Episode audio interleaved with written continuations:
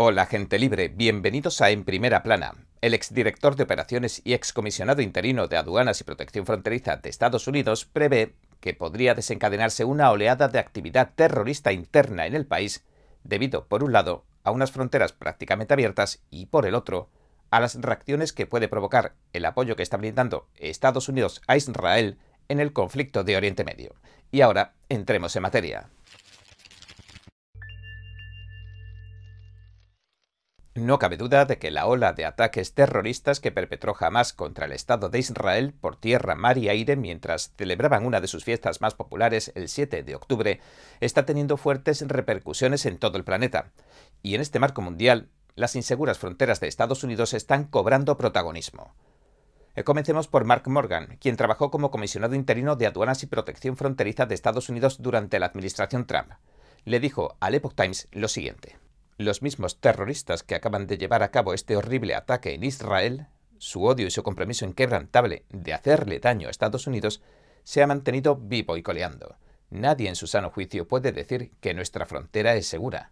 Según Morgan, la preocupación de que haya terroristas que ya han entrado en Estados Unidos cruzando la frontera es bastante generalizada, particularmente sabiendo que hay un grupo de más de 1.600.000 inmigrantes ilegales que entraron esquivando a la patrulla fronteriza, y a los cuales los funcionarios ni siquiera han visto nunca. Por otro lado, en los últimos 11 meses, la patrulla fronteriza ha detenido a 151 personas que estaban en la lista de vigilancia terrorista mientras entraban ilegalmente a Estados Unidos. Además, decenas de miles de otros extranjeros de interés especial han entrado y han sido liberados, según dijo Morgan. Interés especial significa que proceden de países con vínculos directos con grupos terroristas que financian los propios estados, como en el caso de Yemen, Irán, Líbano, Egipto y Pakistán. El exalto cargo fronterizo advirtió de que podría producirse de forma inminente otro ataque terrorista dentro de Estados Unidos como el que ocurrió en Boston en 2013 o como el tiroteo masivo e intento de atentado de San Bernardino, en California, en 2015. Dijo, ya viene, está al caer. Nadie puede predecirlo, pero lo que sí diré es que ya podría haber una célula en Estados Unidos planeando el próximo atentado terrorista sin que supiéramos nada. Es una observación sensata, no estoy exagerando. De hecho, está aumentando la preocupación por el terrorismo en Estados Unidos, especialmente a medida que miles de manifestantes han tomado las calles de todo el país. El director del FBI, Chris Wright, en el discurso que pronunció ante la Asociación Internacional de Jefes de Policía que se celebró en San Diego el 14 de octubre, le pidió a los agentes del orden que se mantengan alerta. Les dijo lo siguiente. A menudo sois los primeros que veis las señales de que alguien puede estar movilizándose con fines violentos. En este entorno cargado de tensión, no cabe duda de que se observa que aumentan las amenazas que se han denunciado. Por eso tenemos que estar alerta, sobre todo ante los sujetos solitarios que puedan sentirse inspirados por los acontecimientos recientes y cometan actos de violencia por su cuenta.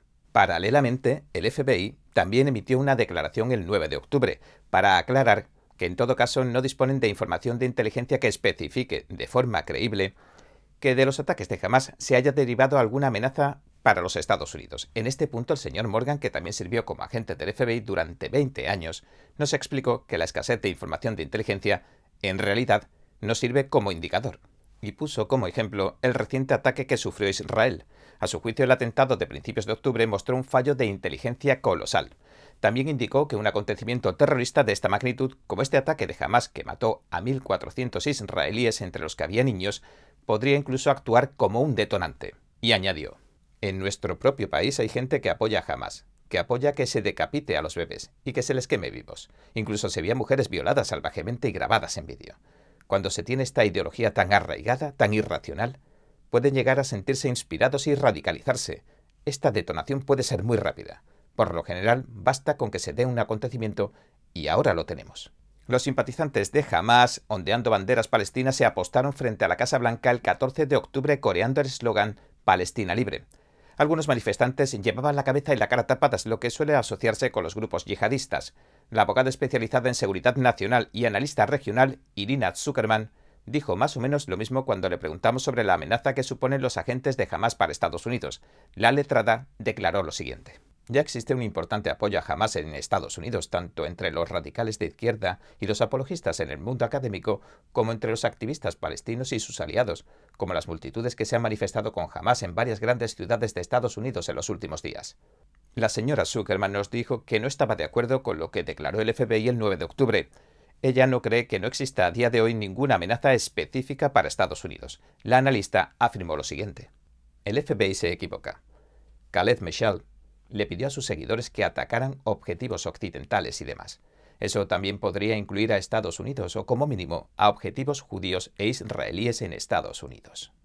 Mechal es el antiguo jefe de Hamas.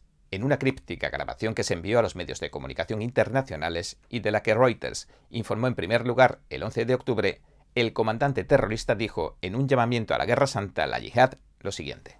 A todos los eruditos que enseñan la yihad, tanto a los que la enseñan como a los que la aprenden, este es el momento para aplicar la teoría.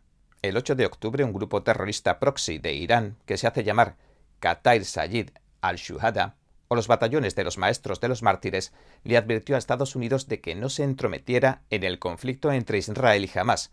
Este grupo terrorista, que también responde a las siglas KSS, declaró que Palestina no es Ucrania y añadió Cualquier intromisión directa de Estados Unidos en el conflicto en favor de la entidad que se está hundiendo, Israel, convierte en objetivos legítimos todas las posiciones estadounidenses de la región. Este grupo de fanáticos es uno de los muchos de los que se vale Irán para impulsar su agenda política en la región. Otro sería Hezbollah, en el Líbano, que al parecer mantiene cautivo a un israelí después de que hayan comenzado las hostilidades, al igual que a Hamas y al KSS, a este grupo terrorista islámico Hezbollah, lo financia Irán. En 2020, el Departamento de Estado de Estados Unidos declaró que Irán proporciona 100 millones de dólares en ayuda anual a Hamas y otros 700 millones de dólares a Hezbollah o Hezbollah. La diferencia radicaría en que la mayoría de las acciones que llevan a cabo estas organizaciones se limitan a Oriente Medio, mientras que Hezbollah tiene células terroristas que operan en Estados Unidos. Una oleada de movilizaciones. En América Latina, Hezbollah lleva décadas echando raíces silenciosamente, y el gobierno estadounidense lo sabe. De hecho, un informe de 2012 del Subcomité de Estados Unidos sobre Antiterrorismo e Inteligencia señalaba lo siguiente. Es importante señalar que la relación que Hezbollah ha desarrollado con grupos criminales y terroristas en América Latina ha pasado de ser una relación de complicidad y beneficio mutuos en áreas como el blanqueo de dinero, el contrabando y la financiación a formas de colaboración más directas y mortíferas.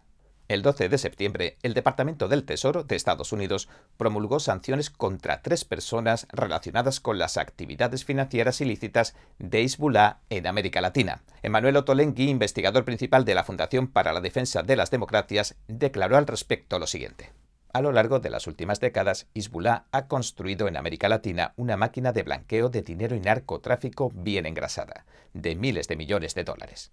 Limpia las ganancias malavidas del crimen organizado a través de varios intermediarios del hemisferio occidental. Tras el ataque de Hamas a Israel, algunos miembros de los servicios de inteligencia creen que células terroristas como Hezbollah, que operan en lugares remotos de Sudamérica, adoptarán un enfoque menos directo para atentar contra la seguridad de Estados Unidos. Ivan Ellis, analista de América Latina y profesor de la Escuela de Guerra del Ejército de Estados Unidos, le dijo al Epoch Times lo siguiente. Lo veo más como una jugada estratégica a largo plazo. Dijo que cree que Estados Unidos podría llegar a encontrarse en serios problemas si agota sus recursos apoyando a Israel en su conflicto con Hamas. El señor Ellis también señaló las últimas acciones de Irán, con las que ha maniobrado discretamente según él para volver a entablar relaciones con sus amigos antiestadounidenses en América Latina. Entre estos países se encuentran Cuba, Venezuela y Nicaragua. En junio el presidente iraní Ibrahim Raisi y el líder venezolano Nicolás Maduro firmaron un nuevo acuerdo. El acuerdo amplía la cooperación bilateral en muchas áreas, una de las cuales apunta a la cooperación en materia de seguridad. Maduro dijo durante el acto de la firma lo siguiente, estamos en el lado correcto de la historia, Irán y Venezuela. Juntos seremos invencibles. El excomisionado de aduanas Morgan nos dijo que es un secreto a voces que el régimen ha liberado a los criminales de Venezuela y los ha animado a venir a los Estados Unidos. Y añadió, esta nueva guerra en Oriente Medio debería demostrarnos que el terrorismo global está vivo y goleando, y ha extendido sus tentáculos por todo el mundo. Están intentando radicalizar a tanta gente como pueden. Las organizaciones terroristas islámicas, tanto en América como en otros lugares, no hacen ni un solo movimiento sin cierto conocimiento, consentimiento o apoyo de Irán. De hecho, la nación ancla de Oriente Medio siempre ha esgrimido su agenda ideológica antioccidental a través de grupos extremistas islámicos como Al-Qaeda, Hezbollah y Hamas. Irán tampoco se ha mostrado tímido a la hora de reforzar sus conexiones en América Latina. al margen de las más que previsibles alianzas con regímenes autoritarios como Venezuela. En febrero, dos buques de guerra iraníes llegaron a las famosas playas brasileñas de Río de Janeiro. Luego, en julio, Bolivia anunció su entrada en un acuerdo oficial de defensa con Irán. Esto provocó que inmediatamente países vecinos como Argentina comenzaran a preocuparse por la seguridad. Los analistas de seguridad también afirman que Irán dispone de una gran cantidad de fondos procedentes de actividades ilícitas como el tráfico de drogas y las armas. El señor Ellis nos dijo lo siguiente.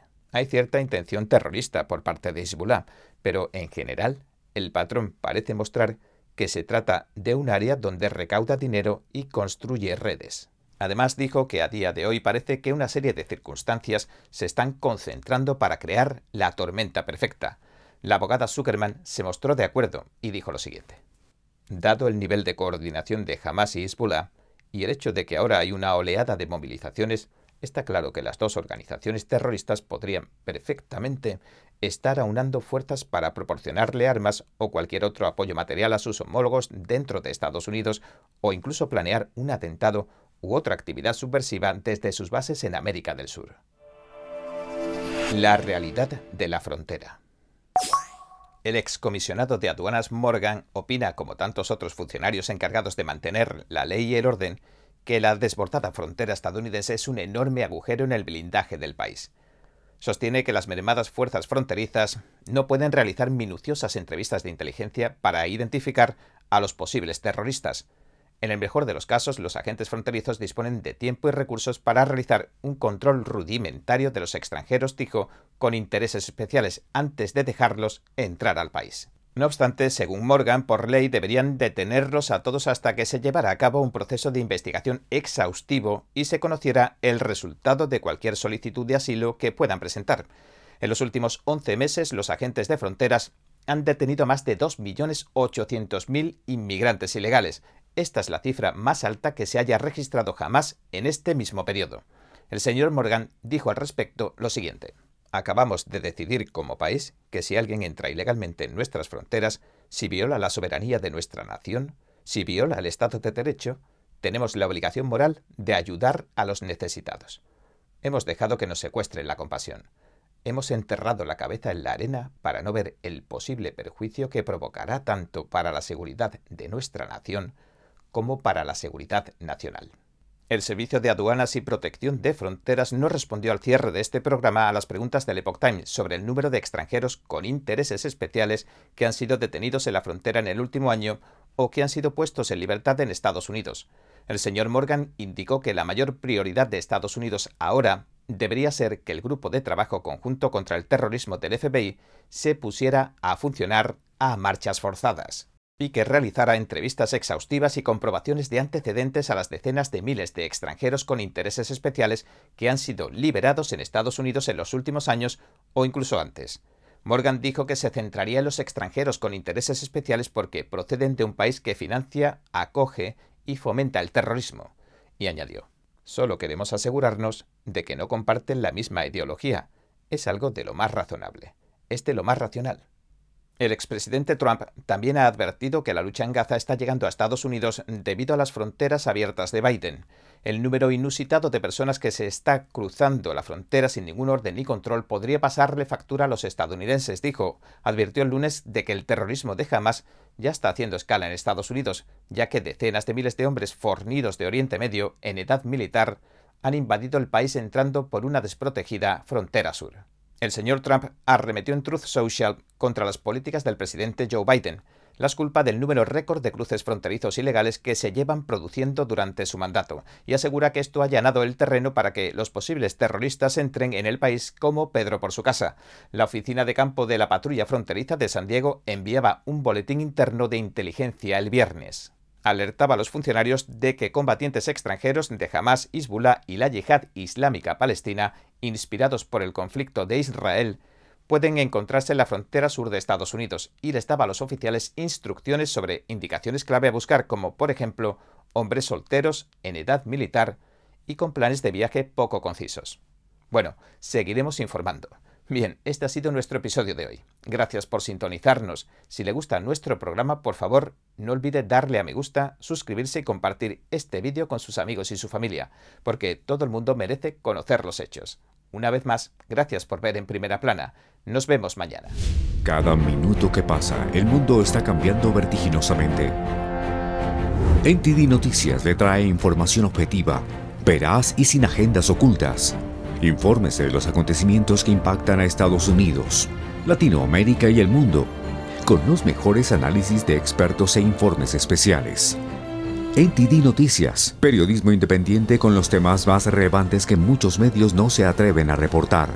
Síganos en Epoch TV y el canal NTD en español, en Maker